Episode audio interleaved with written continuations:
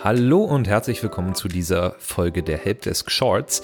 Mein Name ist Marvin Hinze und ich will heute mit euch darüber sprechen, wie ihr eure Kundenzufriedenheit mit dem NPS, dem Net Promoter Score, berechnen könnt. Doch bevor wir anfangen, noch ein kleiner Hinweis in eigener Sache. Wir haben bald die 100. Episode des Digital Helpdesk und das wollen wir mit euch feiern.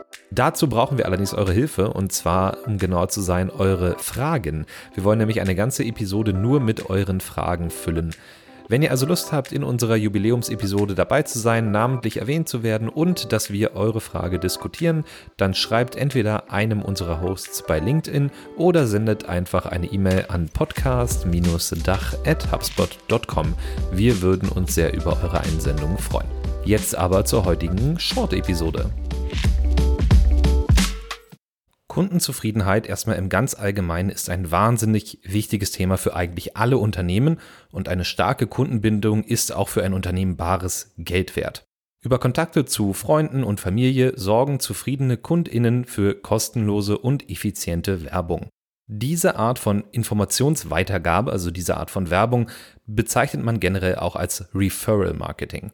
Studien zufolge sorgen durch Referral Marketing gewonnene Kunden für bis zu 25% mehr Umsatz als Kunden, deren Akquise durch andere Marketingmethoden erfolgte. Und mit nur 5% mehr Kundenbindung kann eine Umsatzsteigerung von 25 bis sogar 95% erreicht werden. Um jetzt also die Kundenzufriedenheit und damit auch die Wahrscheinlichkeit für eine langfristige Bindung von Kundinnen und Kunden ans Unternehmen zu messen, können wir den Net Promoter Score zu Rate ziehen. Jetzt also zum Net Promoter Score. Die Hauptfrage, die man in dieser ganzen Berechnung des Net Promoter Scores stellt, ist eigentlich immer, wie wahrscheinlich ist es, dass Sie unser Unternehmen, unser Produkt, unseren Service einem Freund oder einer Kollegin empfehlen würden. Danach gibt es dann eine Skala von 0 bis 10, mit der man diese Aussage bewerten soll. Und je nachdem, wie die Antwort ausfällt, unterscheidet man dann anschließend in drei Gruppen. Diese Gruppen sind Befürworter, Passive und Kritiker. Befürworter, manchmal werden die auch Promotoren genannt, sind Personen, die dabei entweder eine 9 oder eine 10 angegeben haben in dieser Frage. Sie sind mit dem Angebot des Unternehmens prinzipiell zufrieden, werden es vermutlich weiterempfehlen, also das Unternehmen oder das Angebot, werden treue Kunden bleiben und tragen so zum Unternehmenswachstum bei. Die andere Gruppe, die eine 7 oder 8 gewählt haben, das sind die Passiven. Diese Kunden werden das Unternehmen nicht unbedingt weiterempfehlen und auch nicht unbedingt positiv über die Marke sprechen. Oft ja, werden sie auch Indifferente genannt. Also das ist denen eigentlich egal, das Unternehmen. Sollte ein Mitbewerber eine bessere Lösung haben oder ein besseres Angebot anbieten, dann ist es wahrscheinlich, dass diese Kundengruppe dann zur Konkurrenz wechseln wird. Und die letzte Gruppe wird auch äh, Kritiker genannt oder Detraktoren. Und äh, das sind Kunden, die einen Wert zwischen 0 und 6 angekreuzt haben auf diese Frage. Sie sind mit der Leistung des Unternehmens also eher nicht zufrieden. Und hier ist es empfehlenswert, die Kunden zeitnah zu kontaktieren, um nach den Hintergründen für eine so schlechte Bewertung zu fragen. Also nochmal zur Wiederholung. Die Frage ist, wie wahrscheinlich ist es, dass Sie irgendwas weiterempfehlen werden? Und äh, je nachdem, was man da angeht, wird man also in eine Gruppe eingeteilt. Für den finalen Score nimmt man den prozentualen Anteil der Kritiker, das sind die, die schlecht bewertet haben, und den prozentualen Anteil der Befürworter und zieht das eine von dem anderen ab. Also Prozentsatz von Promotoren minus Prozentsatz von Detraktoren gleich Net Promoter Score. Damit kann das Ergebnis am Ende zwischen minus 100 und 100 liegen. Also minus 100, wenn zum Beispiel nur Kritiker da sind, dann würde man eben 0% positiv, minus 100% negativ gleich minus 100 und entsprechend andersrum kann das auch bei plus 100 landen, wenn man nur Befürworter hat des Unternehmens. Ein kleines Beispiel dazu, also nehmen wir an, 40% unserer Befragten waren Befürworter mit einem Score zwischen 9 und 10, 20% waren Kritiker mit einem Wert von 6 oder niedriger, dann liegt der MPS bei 40% minus 20% gleich 20. So, jetzt ist natürlich die Frage, was nützt mir am Ende so ein Wert? Was sind denn die Benchmarks? Was ist überhaupt ein guter NPS-Wert, ein guter Net Promoter Score? Also prinzipiell ist es gut, wenn man einen Wert über Null erreicht. Das bedeutet dann, dass generell mehr Kundinnen zufrieden sind mit unserem Unternehmen, als es kritische Kundinnen gibt, also die eben nicht zufrieden sind. Das sollte erstmal das Ziel sein, über Null zu landen. Und das ist schon mal gar nicht so einfach.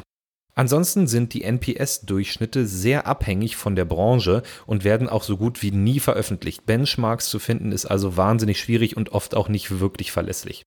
In einer Erhebung der Uni Heilbronn von 2013, ja, ich weiß, das ist schon ein bisschen her, aber das ist halt das, was man findet, hatte Amazon in Deutschland den höchsten NPS mit 23. Dahinter folgen Aldi auf Platz 2 mit einem NPS von 3 und dann DM auf Platz 3 mit einem NPS von 0. Man kann also sagen, dass die Deutschen eher kritisch bei der Bewertung sind und ein positiver NPS schon mal prinzipiell ein gutes Ergebnis ist. So, wie kann ich denn meinen NPS-Score erhöhen, wenn ich einen niedrigen NPS bekommen habe von meinen KundInnen? Dann, Punkt A, sollte man auf jeden Fall mehr Zeit und Geld in den Kundenservice investieren. Punkt B, auf jeden Fall Befragungen durchführen und am besten auch mit den Kritikern, also die, die eine schlechte Bewertung abgegeben haben. Woran stören sich denn diese Kundinnen besonders? Was könnte das Unternehmen hier noch besser machen? Dann vielleicht auch mal einen Blick werfen auf die Customer Journey. Wo sind da die Schwachstellen? Also das geht von der ersten Berührung mit dem Unternehmen, beispielsweise auf der Website, über den ganzen Vertriebskanal, unabhängig davon, ob man das mit oder ohne VertriebsmitarbeiterInnen macht und bis am Ende zur Bezahlung, wie wird das abgewickelt, das ganze Thema Payments bis zum Kundenservice oder sogar auch bis zur Kündigung. Den niedrigsten NPS, den haben übrigens Telekommunikationsanbieter, was wahrscheinlich auch daran liegt, dass Fehler hier ganz schnell zum Totalausfall führen können und Service-Mitarbeiter da oft sehr viel zu tun haben. Letztlich könnt ihr auch darüber nachdenken, ob ein Tool für den Kundenservice vielleicht die richtige Lösung für euch wäre, um da die Prozesse etwas zu verbessern oder vielleicht auch als letzten Punkt dann einfach neue MitarbeiterInnen für den Kundenservice einzustellen. Wenn man die Kundenzufriedenheit noch genauer messen will, eignet sich hier auch der Kundenzufriedenheitsindex. Hier wird in einer etwas größeren Befragung verschiedenen Teilen des Unternehmens oder des Produkts ein Zufriedenheitswert zugewiesen und am Ende ein Durchschnitt bewertet. Das ist ein bisschen genauer als der NPS, könnte man sagen, aber natürlich auch sehr viel aufwendiger. Beim NPS gilt es zu beachten, er ist gut dafür geeignet, um erste Beobachtungen zu treffen und Entwicklungen zu sehen, aber bildet natürlich nicht die ganze Realität ab. Aber zugegebenermaßen ist das ja bei fast allen Kennzahlen so.